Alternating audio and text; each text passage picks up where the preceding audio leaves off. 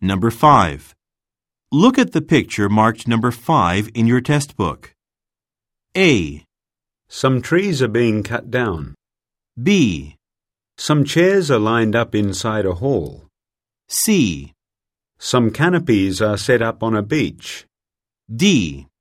Some people are swimming in the ocean.